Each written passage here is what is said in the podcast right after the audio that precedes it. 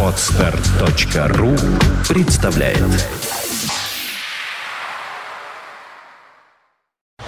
You are listening. You're listening to Internet Radio Fontanka FM. Fontanka FM. 16 часов 18 минут в Петербурге. Вы слушаете радио Фонтанка ФМ. И с большим удовольствием представляю неожиданного гостя в нашей студии, замечательного московского журналиста Максима Шевченко. Максим Леонардович, добрый вечер. Здравствуйте. вечер. А поближе, если можно, к микрофону. Еще ближе, еще. Добрый вечер. Здравствуйте. Вот, совсем хорошо теперь вас стало слышно. А, ну, э, мы вас э, хорошо знаем и слушаем э, часто в эфире э, радиостанции «Эхо Москвы», тем почетнее для нас, что вы и у нас здесь появились. А, я знаю, что времени немножко у нас совсем с вами, ну, не очень много. Хотелось бы поинтересоваться, спросить вас о вашей точке зрения на некоторые последние события. Ну, конечно, ну вот волнует, например, очень многих отсутствие э, в СМИ в широком таком формате освещения последнего марша в Москве, который прошел э, против войны. Вот что вы могли бы об этом сказать? Как вы к этому Ну, Что вы относитесь? имеете в виду? О чем? Э, Количество а о том, непонятно, мало видео совсем, э, как-то вот, э, вот как-то, как-то не об этом говорят. Наши, можно сказать, так официальные СМИ. Остальные тоже побаиваются, похоже. Но дело в том, что у всякого события есть несколько точек зрения на это событие. А, Марш мира. Я был на Донбассе две недели назад, в Донецке. э, Чудом остался жив. Мы попали под тяжелый минометный обстрел в жилых кварталах Донецка, которому вела огонь украинская, киевская армия. Я не называю ее украинской, потому что я считаю, что это а, правительство, которое позорит Украину и украинцев, собственно говоря. А, Они вели огонь примерно 16-17 выстрелов. Никаких боевых позиций ополченцев. На моих глазах погибло два человека. Мы э, ну, просто чу- чудом остались живы. Тот, кто нас сопровождал, полицейский, э, погиб на наших глазах тоже. Их, их машина прикрыла буквально нашу машину журналистов. Со мной были в машине два журналиста Life News Семен Пегов и Михаил Фомичев и журналист журнала Forbes Архан Джамаль. Мы там разбежались, расползлись и так ползком по этому асфальту. Эти сумасшедшие ребята, Семен Пегов и Архан еще что-то снимать там начали, сняли новые разрывы мин, которые были буквально метрах 25. 120-миллиметровые мины. А потом я их оттуда как бы заорал, там, давайте сюда бегом, мы успели за- забежать в подъезд, и еще это все продолжалось. Меня, конечно, поразило то, что участники Марша Мира ничего об этом не, не то, что не говорили, а как будто они считают это нормально. Мне, э, я, конечно, за, считаю, что мир лучше войны, безусловно, тем более, что мы даже не понимаем себе масштаб войны, который на Донбассе был и который сейчас есть вот временная передышка. Э, цифры, которые нам сообщают, там убито там, вот украинская сторона заявила официально 807 человек. Ну, это, конечно, полная чушь. На переговорах в Минске мне сказал Захарченко Александр Владимирович, что Кучма ему лично сказал, что только с мая месяца 16 тысяч убитыми, 5 тысяч пропавшими без вести потеряла киевская сторона. И ранеными около 20 тысяч, чуть больше 20 тысяч. Мирных жителей количество погибших не поддается исчислению. Там применялись залповые системы огня. Ну вот эта земля не знала такой войны с 43 года. Когда там Ну, то, что показывает иногда телевизор, ну, это чудовищно совершенно. это там просто поля, заставленные колоннами сгоревшей техники. Под Саур-могилой, где были тяжелейшие страшные бои, где киевская армия пыталась взять Саур-могилу, это господствующая над Донбассом высота, если вы на ней находитесь, то весь Донецк простреливается, все, весь Донбасс фактически просматривается. Ее защищало, ну, наверное, человек 700, я так думаю, может, даже меньше э, ополченцев ДНР, а штурмовала группировка численностью 1020 со всеми видами тяжелого вооружения. Взять так и не смогли, потерпели там страшное поражение киевские войска. И вот когда ты едешь по этим полям, ты понимаешь, какой там ужас просто был, реальный. И э, меня в Марше мира насторожило только одно, что его участники э, у- резко занимают прокиевскую сторону. Киев это, понимаете ли, такие вот хорошие белые пушистые зайчата, которые стали объектом агрессии такого страшно кровавого Путина с клыками. Я видел там совсем другую картину. Я видел, как киевская армия расстреливает мирные города. На, на- в тот день, когда мы были в Донецке, было убито от огня киевской артиллерии, которая вела огонь со стороны аэропорта, тяжелый миномет, если кто не знает, что это такое, это 120-миллиметровая мина, который, там, не знаю, несколько килограммов взрывчатки, которая, в принципе, поражает в радиусе там нескольких десятков метров, ну, вот ее попадание разрушает, там, не, не знаю, часть дома. Там были вокруг пятиэтажки. Примерно 30 гражданских погибло и 10 э, военных. Они сопровождали машину УБСЕ, и киевская армия стала расстреливать машину УБСЕ, и ребят, которые полагая, что есть перемирие, не предприняли обычные меры. Ну, там машина сопровождения, да, Да. расстреляли. И попала просто вот мина в них. Ну- Поэтому меня поразило в Марше мира то, что они вообще не обращают внимания на расстрелы городов. Все, что там разрушено, разрушено киевской артиллерией, киевской армией. Все эти села, они разрушены теми, кто подчиняется Киеву. Поверьте. Миллион человек бежало оттуда. Причем тут Путин? Люди Донбасса взялись за оружие. Я видел своими глазами, как э, шахтеры, учителя, там, не знаю, ну, шахтеры в основном, э, как они, вот они еще вчера были такими какими-то согнутыми, такими социальными какими-то существами землистыми лицами, такими морщинами. Там очень страшная, тяжелая жизнь была все эти годы. На Донбассе чуть получше, в Луганске это вообще было за рамками человеческого восприятия. Взяв оружие, поняв, что их связывают узы товарищества, они эм, ну, стали опять людьми. И они нанесли поражение этой страшной военной армаде государства украинского, которая пришла туда для того, чтобы их поработить. Они так к этому относятся. Конечно, та- простите, я просто болен. Конечно, там есть офицеры советской армии. В основном это люди старшего поколения. Я вот знаю, вот там Хмурый, допустим, у него. У него два ордена боевого красной, значит, звезды за Афганистан, генерал-майор. Был в отставке, он почувствовал своим долгом туда приехать, еще в мае приехал и руководил там этим боевым действием, когда еще десятки людей насчитывалась армия ДНР. Есть многие другие. Союз ветеранов Афганистана. Там очень много, во-первых, с Донбасса очень много воевало. В Афганистане некоторые воевали еще в Первую Чеченскую войну, когда еще армия по инерции была. Ну, как мы знаем, это вызывает, в общем, определенное, это является причиной для определенной критики э, и с западной стороны, и со стороны Да наплевать других на людей, Там могу сказать, которые там- говорят, русские же, смотрите, русские, они здесь не, жив, не живут. Вот они живут, пришли потому что сюда для и многих людей эти помогают. границы это условная вещь, поверьте. Многие офицеры говорят, мы давали присягу советскому народу, мы не присягали ни РФ, ни Украине. Мы видим, как тут фашисты истребляют советский народ Донбасса. Эти какие-то бюрократы в 91 году договорились, что какие-то линии административные почему-то должны разрезать людей по-живому. А они считают, что они исполняют свой интернациональный долг, что они борются с фашизмом. А фашизм там реально есть на той стороне.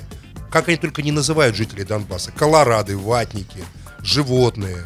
Они их так называют. Вот я читаю киевскую прессу. Я не хочу говорить, что это украинский народ. Я знаю, что даже с западной Украины многие не хотят идти туда воевать, потому что они вообще не чувствуют никакой проблемы в том, что Донбасс хочет быть свободным, потому что на западной Украине люди столько лет боролись за свободу, что понимают, что это такое желание быть свободным. Но центральная Украина, и а, там люди, как говорится, более подвержены этому тотальной пропаганде медиа, который в Украине просто имеет такой, ну, такой тотально-фашистский уровень. Любые издания, которые занимают чуть-чуть иную какой-то взгляд, эм, там, или 112 канал, или газета «Вести», подвергаются тяжелейшему давлению. Мы даже представить себе не можем. У, у нас тут есть «Дождь», «Эхо Москвы», «Фонтанка ФМ». Есть разные, «Коммерсант», понимаете. В России есть, в принципе, полярность мнений. Ни- ни- ничего подобного в Киеве нет. Поверьте, я был в Киеве в марте, в апреле, в мае. Последний раз я был в июне, когда ребята из Life News там СБУ удержала, говоря, что не знает, где они. Неделю. И на моих глазах происходила постепенная фашизация медийного поля. Да, мы там видим Громадское ТВ, Мустафа Наем, Киевская, Украинская правда, и, ка- казалось бы, все, все. Но это все постепенно очень сужается растр идеологический. Очень сужается. Скажите, а вот, вот Поэтому этот марш мира я очень неоднозначно его воспринял.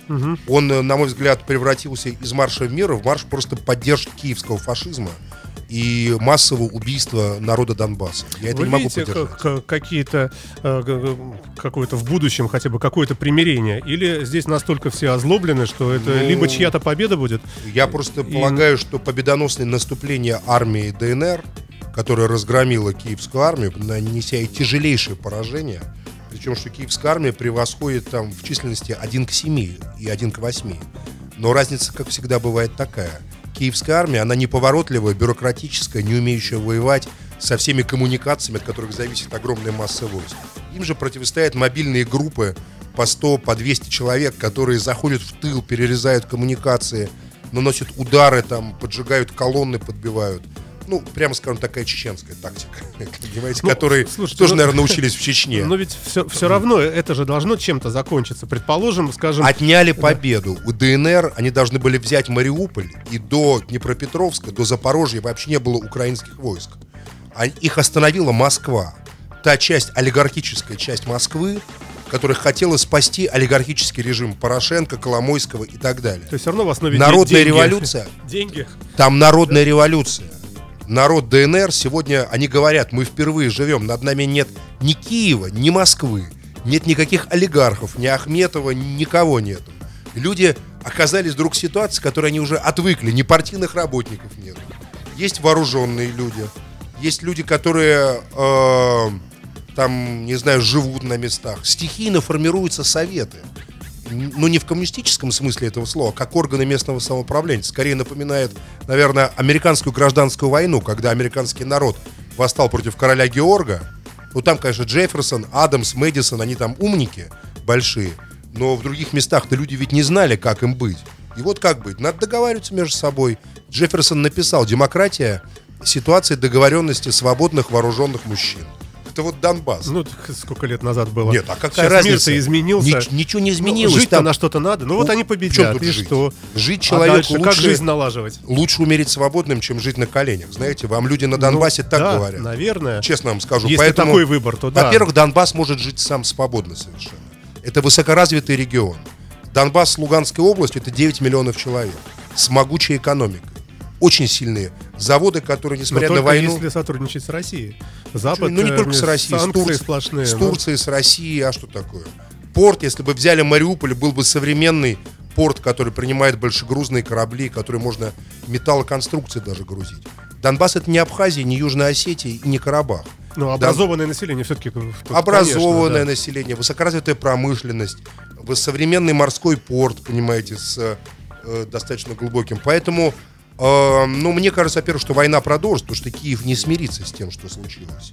Этот статус особых районов и так далее. Если, конечно, в Киеве найдут себе силы, э, ну, скажем так, поменять политику в целом, то есть четко зафиксировать нейтральный статус Украины, никакие блоки, никакие военные союзы, все это исключено. Эм, тогда я думаю, что, конечно, армия ДНР, ЛНР, ну, смогли бы договориться ДНР, ЛНР с Киевом. Но так как киевская власть демонстрирует приверженность курсу в НАТО, в Европейский Союз, В которые, если они войдут, они все равно будут угрожать ЛНР, они будут ДНР. угрожать, и это неприемлемая вещь. да? Поэтому э, могу сказать, что на Донбассе все готовятся к продолжению войны. А и все тут- очень раздосадованы, что у них отняли победу. Ее буквально вырвали у них, вот вырвали из зубов, так можно сказать. Они как бультерьер вцепились в эту отступающую киевскую армию. В Мариуполе были только два батальона, Азов и Днепр. Но влиятельные силы, э, Зурабов, там, Суркова называют, понимаете? Да-да-да. э, как бы создали ситуацию, при которой у народа отняли его законную победу. А как вообще живет Донбасс вот в таких условиях? Иногда вот можно видеть э, какие-то кадры, как люди покупают э, какие-то вещи в, супермаркетах, вывозят там питьевую воду в тележках. То есть понятно, что закупки большие, э, чисто вот семейные такие, но в то же время работает супермаркет. Ну, скажем так, работает, Луганск есть свет, разгромлен, там- Луганск весь разбит. Просто там нет Ну, ну, света. что это значит? Вот Там со- взорвали. совсем ну, просто тру- ничего трущобы нет. развалины? Нет, в Луганске просто люди по карточкам получают продовольствие. Луганске гуманитарную помощь получают э, полкило, полкилограмма риса на 10 дней, две банки тушенки, банку рыбных консервов, полкило сахара на человека. Все. магазины, там, села многие разрушены до основания. Люди бежали. Особенно Луганская область пострадала даже больше, могу сказать. Потому что они прорывались к границе так. Киевская армия хотела пройти таким ножом, отрезав от границы республики. И там были страшные совершенно бои, жуткие. Там просто, ну вот, уже к совсем подъезжать, если к Изварина, в Изварина разрушено. На подъезде к Изварина, если из Луганска ехать, это переходной, там э, вот Краснодон, там вообще не было боев в Краснодоне. Там свет есть, Ну, конечно, такое ощущение, что там все равно была война. Потому что все это привели в такое состояние за 20 лет, не- э, скажем так, независимости. Дороги такие разбитые, дома разрушенные.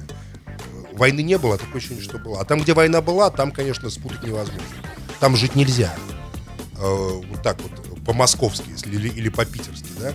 Но люди, естественно, будут жить. Я видел, фотографировал, как дрова заготавливают люди, готовятся к зиме. Многие помнят еще, как ни странно, Великую Отечественную войну, которая была примерно так же. Донецкая область, конечно, чуть лучше. Потому что, ну как лучше? Тоже, конечно. Ну, водопровод, э, сотовый... Водопровод, э, Связь, сотовое, сотовая телевидение связь, какое-то хоть. телевидение хоть какое-то есть, поставки продовольствия, с выходом к морю, взятием Новоазовска, тоже, конечно, ситуация сильно улучшилась. Граница большая с Россией, через которую могут идти поставки грузов. А как вот, мне говорят, а как вы туда попали? Ну как, я доехал до границы Куйбышева, э, пропускной пункт из Ростова. Там российские пограничники. Я им отдал паспорт. Они поставили мне Что штамп. выехал, да? Да. А дальше это же я что должен за украинскую сторону принимать решение? В Украине гражданская война. Там, конечно, меня встретили какие-то хлопцы ночью. Это было, там сверкали фиксы. Ну, такой народ, нормальная вооруженная братва, которые куда что. Они, естественно, никаких штампов в паспорт не ставят. Ну так это пусть Киев решает проблемы. Как пересекать его границу? Мы честно едем, мы же не обязаны вдаваться в их нюансы, где у них есть киевские пограничники, а, а где нет. Все эти люди, они осуществляют порядок так, как могут. Узнают, Узнали они вас? Все-таки вы известны? В итоге узнали. Узнали, да? В итоге узнали. Сначала говорят, журналисты, мы ненавидим вас, вы все врете про нас. Говорит, а, нет, нет, вот это вот нормально говорит вроде, вот так вот. Ладно, давай. а Курева есть там? Давай Курева там. Говорю, что значит давай? Во-первых, не давай, а давайте. Что ты, говорю, пальцы растопырил? А, не, ну извините, пожалуйста. Вот теперь другое дело, на тебе пачку сигарет. Там же тоже надо уметь себя поставить. Ну, Ну да. это же юг России, мы же знаем, мы же не, мы же с вами, понимаете, не из Смольного института пришли. Мы знаем, это, это, это люди, с которыми, если себя сразу поставишь, а в Ростове что не такая ситуация. Всегда так было. Донбасс, Ростов, Одесса, Запорожье. Всегда на, на тебя сначала немножко с наездом, как на чужого. Но, но, но- но если ты как бы заднего не дашь, слабину не дашь, все, к тебе с уважением будут относиться нормально. Так и здесь было. Нормальные пацаны, мы с ними очень даже подружились. Честно скажу, они лучше, чем эти лживые фашистующие либералы из Киева или из Москвы, которые считают их недочеловеками, поддерживают их истребление. Потому что это и есть народ. Народ другим не бывает. Он не бывает другим. Поэтому я лично, вот для меня там, я ехал туда, могу сказать, так еще с вопросами, но я понял, что это народ, и я буду на стороне народа. А, а, хорошо, прокомментируйте а, такую замечательную встречу, которую устроили сенаторы, а, конгрессмены американские президента Порошенко. Говорят, замечательная была речь, очень убедительная, яркая. Он говорит очень хорошо по-английски. И вот-вот. Дали 90 миллионов. Да. Э, могу сказать, что одна, один день войны Украине стоил 70 миллионов долларов. Месяц – два примерно с половиной миллиарда. За все это время порядка 6-7 миллиардов долларов Украина потратила. Естественно, не своих денег. Поэтому 90 миллионов То есть это... похлопали, но... 90 в миллионов это один день войны. Это что это? Это на шоколад, что ли? На сигареты дали такие деньги? Это вообще ничто. Поэтому э, для США же тоже вопрос. Они совершенно не хотят втягиваться с Россией в конфронтацию глобальную. У них там, там в Ираке, понимаете, ИГИШ, который они без поддержки России справиться не смогут никогда и ни за что. Поверьте. А думаете, у них- пройдет какое-то время, и мы вместе будем э, с Соединенными Штатами э, против исламского государства бороться? Ну, я вот против этого выступаю. Я считаю, что Россия может вполне э, подойти к этому не, не как это обычно было последние годы в фарватере американском, следуя за американской политикой, а самой разобраться, кто эти люди, что они хотят. Там, допустим, мы об этом публиковали информацию, во главе ИГИШ стоят два грузина. Ну, там вот один есть грузин, у него отец грузин, мать Кистинка, чеченка. Он э, в прошлом служил в ГРУ, например. Потом в грузинской армии С ума сойти. в 2008 году. Он мусульманин сам, ну, есть совершенно разные люди. Потом иракский народ, ну чего его опять бомбить? Это восстание суннитское, оно не от хорошей жизни произошло. 20 лет Ирак с лишним превращали в, ну, в ад на земле. Моя жена, журналист Russia Today, Надежда Киворкова, дважды была в Ираке. Она говорит, Она сама историк, археолог, и прекрасно знает историю Месопотамии, ее изучала. В Петербурге была сильнейшая школа, между прочим, вот эта история. Значит, и а, но он говорит, ну разрушено просто все. Разрушены памятники культуры, разрушена древняя система ирригации.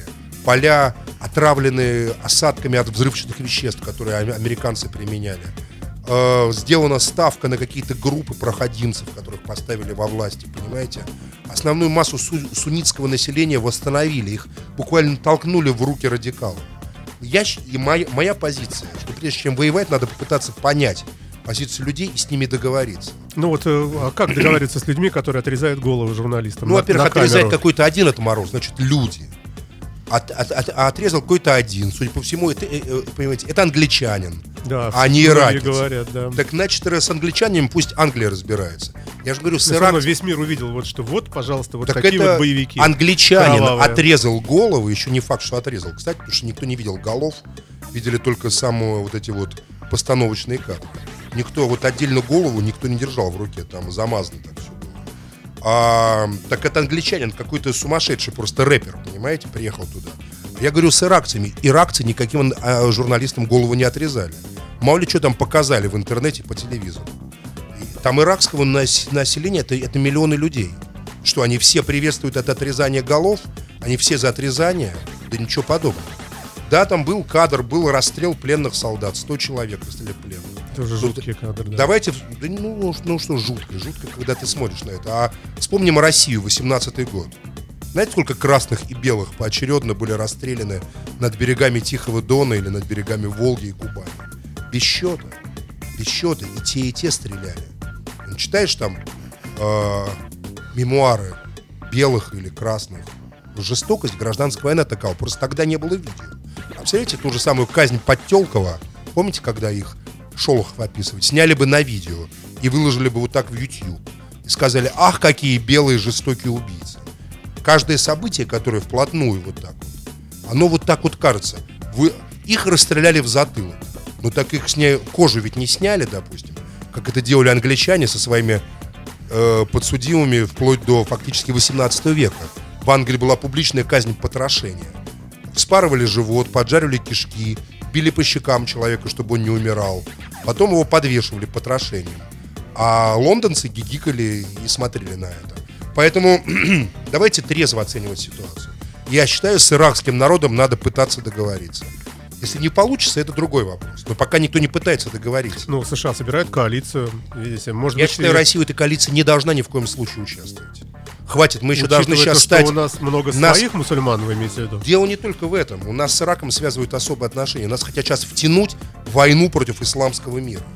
А это Ирак, это страна, которая уничтожена Соединенными Штатами, доведена до безумия Соединенными Штатами, в которой выращены поколения людей, которые не знали ничего, кроме жестокой войны с Соединенными Штатами. И теперь Соединенные Штаты хотят да, втянуть другие государства, в том числе Россию, чтобы переложить потом ответственность на Россию. А я считаю, что никогда российский солдат не вступал на землю Ирака. Никогда. Ну, вступали казаки в 18 году, говорят, что иракцы их приветствовали, потому что они были арабы, и им не нравилась власть Османской империи турок. Поэтому вот иракцы и курды были за русских. И сейчас хотят русских втянуть в войну против Ирака. Нельзя это делать ни в коем случае. Это моя принципиальная позиция. Просто. Еще вот хотел бы спросить вас, э, как вы думаете, а почему совсем ничего не говорят больше о самолете сбитом? Вот потому что не факт, что его сбили те, кого обвиняют. Я думаю, что вот это вот молчание, молчание убийц, как я его называю, ну, оно говорит о том, что это темная история и что версия, что его могли сбить украинская киевская сторона, она Вы думаете, не безосновательна. Не без... Может? Ну, так, знаете, если было хоть одно доказательство у них, что это сбил Путин там или сбили повстанцы, допустим, то уже об этом бы все орало бы. Весь, вся мировая пресса только это, об этом и говорила абсолютная тишина, никто ни звука. А если бы вдруг вот не, неожиданным образом а, появились бы неоспоримые доказательства, что это украинский истребитель сбил, и весь мир бы это увидел, как вы думаете, могла бы развернуться как-то, как-то вектор повернуться отношение к России, вообще ко всей ситуации? Не, я думаю, что, во-первых, нач- началась бы закулисная торговля сразу. И думаю, я не верю, естественно, ни, ни в какое свободное информационное общество, ни в какую демократию свободную на таком уровне. Западное общество гораздо более тоталитарно. Вы Ну, думаете? может быть, Амери- а Америка является исключением, но европейское общество очень тоталитарно. Там э, для журналистов никакого свободного мнения нет в ведущих СМИ. Там ты Ну а как же эталоны, BBC, там Deutsche Welle? Ну, Deutsche Welle это вот все немецкие СМИ, они просто действуют по одной повестке. Главных редакторов вызывают э, еженедельно, у них проводятся брифинги с помощником канцлера, который им просто говорит, как бы канцлер хотела видеть, какие вот позиции по, по ключевым вопросам. Поймите, у, нас тоже это есть, в администрации президента приходят люди, им тоже говорят, но у нас, как говорится, всем известно, там, да, ах, такой страшный режим. Но у нас, еще раз говорю, есть эхо Москвы с огромной посещаемостью. Есть там Нью Таймс, есть э, Дождь, а там ничего такого нету. Süddeutsche Zeitung, Frankfurter Allgemeine Berliner Zeitung. Я очень хорошо знаю Такие Германию. имена, ну, Фокус там или, допустим, Шпигель. Вот это вот, вот, вот эти то ужины. есть они ангажированы все, вы считаете? Ну, не просто ангажирован, а я вот, я говорю, я немецким владею свободно. Когда, я помню, был петербургский диалог э, в Дрездене, я прилетел там в Берлин, и туда ехал на поезде и купил 7 немецких газет ведущих и журналов про этот приезд. И везде было одно, одно и то же. Знаете, вот, казалось, президент России встречается с канцлером Германии. Важнейшие договора могут быть. Бывший агент КГБ приехал шантажировать нашего канцлера. Ну, это Вот как вот- вот желтая как- пресса какая-нибудь. Ну какая желтая? Это, это Süddeutsche Zeitung, ведущие газеты буржуазные. Ведущие газеты. То Портреты прямо так Путина, называют президента портреты страны? Путина в форме офицера КГБ, понимаете, и все такое прочее. Но это нельзя воспринять по-иному, как... И когда там стали говорить про несвободу прессы в России на семинаре нескольком, я просто поднял эти газеты, им, им показал, говорю, а это свобода? А это не зомбирование вашего населения? А это не сознательный уход от обсуждения серьезных повестки российско-германских отношений, какой-то маразм просто. Ладно, если желтая пресса. Желтая пресса, это, по крайней мере, понять можно, бильд какой-нибудь, понимаете, там. Но это не, это не желтая, это Frankfurter Allgemeine Süddeutsche Zeitung, Berliner Zeitung. Я вот точно помню три. И все, везде одна и та же фотография Путина. Полко, э, там майор или капитан э, КГБшных, значит, этих самых форме, форме КГБ. Это там Германия, это абсолютно тоталитарная в этом смысле слова страна. Во многих других она свободная. Там можно быть гомосексуалистом, левым, правым, нацистом быть уже нельзя, национал-социалистом. Тебя уже за это бросают в тюрьму. Книги писать нельзя, ошибочные, ошибаться нельзя. Тебе дадут за это 7 лет тюрьмы, если ты напишешь «Холокоста не было». Холокост был, это я вот в это знаю, что были преступления нацистов. Но в Америке почему-то, если что бы ты ни написал, какую глупость, тебя никто в тюрьму не посадит. Вот в Америке есть свобода слова. Она ограничена другими способами, деньгами. Просто если у тебя нет денег, ты не, ты не сможешь создать массовый ресурс, массового влияния. Но, в принципе, какую бы чушь ты ни сказал, вот ты можешь ходить по Нью-Йорку, кричать «Халь Гитлер» с Майнкам в руках. Тебе скажут, ну, сумасшедший просто. Вот ты будешь маргинализирован, но тебя не бросят в тюрьму.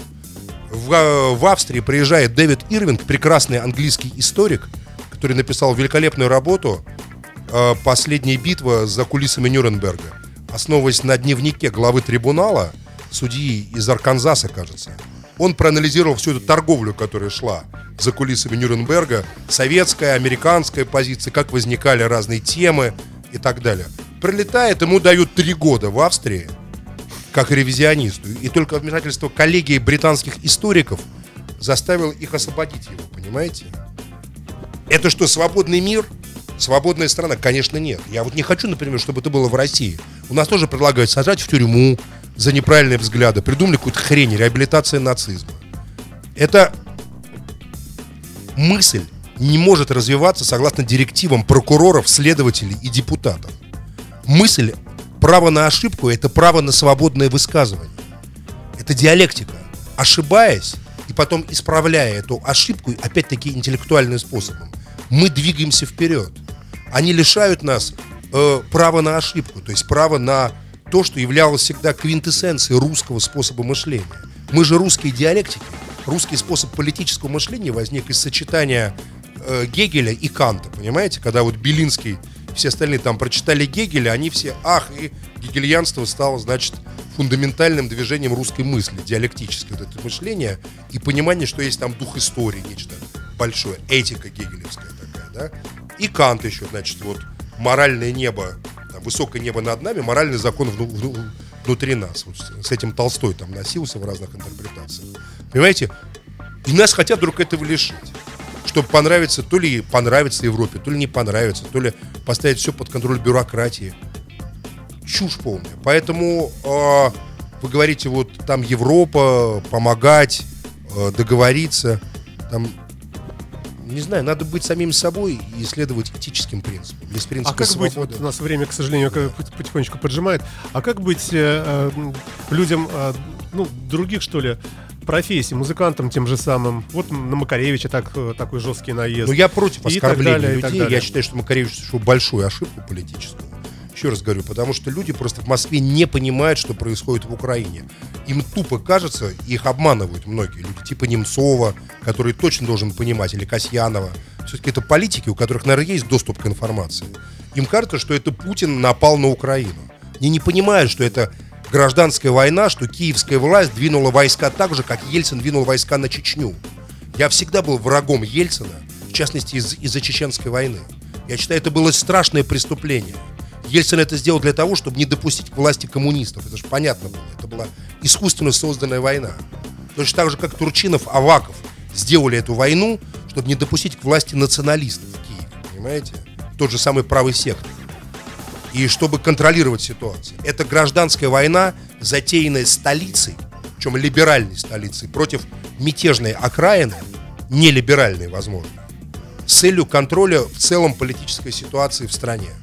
Ельцин убийца, преступник, палач и садист, и пьяница еще, который убил десятки тысяч, может быть, сотни тысяч граждан Российской Федерации ради того, чтобы Березовский, Коржаков и все остальные э, и имели контроль над страной, чтобы выборы 96 года не были выиграны КПРФ и Зюгановым. Для этого была нужна Чеченская война.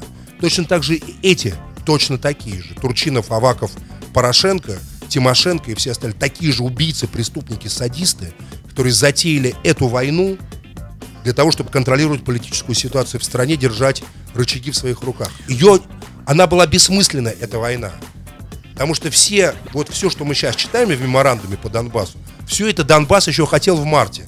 Федерализации, русский язык, особый статус. Да это можно было сделать путем переговоров. Но просто переговоры были никому не нужны. И когда тут Немцов, Касьянов говорят, то я говорю, не Немцов, Касьянов, это лжецы.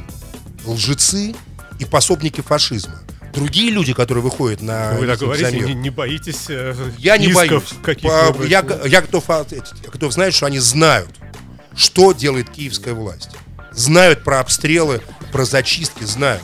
Другие люди, которые вышли на мир, это честные, порядочные люди, которые, естественно, против войны. Конечно, мне хотелось, бы, чтобы они разобрались в ситуации тоже. Что не всякая война является только в одну сторону, жовто-блакитную в данном случае. Если бы у них на митинге были флаги ДНР тоже, мы против войны, мы за переговор, тогда я за. Но их же лозунги были там «долой сепаратистов». Что значит «долой давайте Как вообще либерал может быть против сепаратистов? Я просто не понимаю. Попробуем на, на позитиве закончить. э, Не э, получится. На позитиве Ну, наверное, к сожалению... Гражданская война, в которой погибли десятки тысяч. Я, э, да, я понимаю. Тем не менее, может быть, есть какой-то у вас оптимистический прогноз все же по срокам? Вот некоторые говорят, сейчас наступит холода и как-то вообще ситуация изменится. изменится. Изменится ситуация в том, что будет два сценария. Либо это все будет вообще замораживаться, подвешиваться и будут ломать хребет Донецкой Народной Республики и победоносному народу, а, а- а опять вгоняя его в олигархическое ермо, там, Ахметовское. Понимаете? Это первый вариант. А для этого нужен, конечно, мир во что бы то ни стало, чтобы, не дай бог, народ там не создал э, формы самоуправления, там, советы, допустим, не восстановил. Ну, хотя бы по казачьему варианту, круг казачий. Это же Сечь, на самом деле, Сечь и Дон. Вот что там на Донбассе произошло. Там казачье народное самоуправление, казачья республика. Первый вариант. Второй вариант, что киевская армия перевооружится, оправится от нанесенных ей тяжелых поражений, Советников примет. э, примет за- да. западных советников военных и с новой страшной такой яростью бросится на Донбасс. А уже тут Москва примет какие-то на себя обязательства, типа мирный, тут уже такой мирный протест, тут же такой Немцов сходит с горящими глазами, понимаете, с Альбацией, с Касьяновым. И уже типа мы не можем так помогать. Я считаю, что это будет просто предательство и измена. То есть, Россия э, не... Оптимизма у вас пока нет. у меня- у меня нет никакого оптимизма, потому что на моих глазах победоносную армию народную лишили победы. Политические интриганы. Это преступление и предательство. Это моя... Потому что если бы взяли, целиком освободили Донбасс и вышли бы на поступы к Запорожью, мир наступил бы, поверьте, гораздо более внятный, четкий и ясный. Ни- ни- никаких иллюзий не было бы у киевской власти. Спасибо вам большое. Напомню, что Максим Леонардович Шевченко, замечательный журналист московский, был в студии Радио Фонтанка. Спасибо вам, э, что пришли, э, и удачи вам и успехов. Спасибо. До свидания.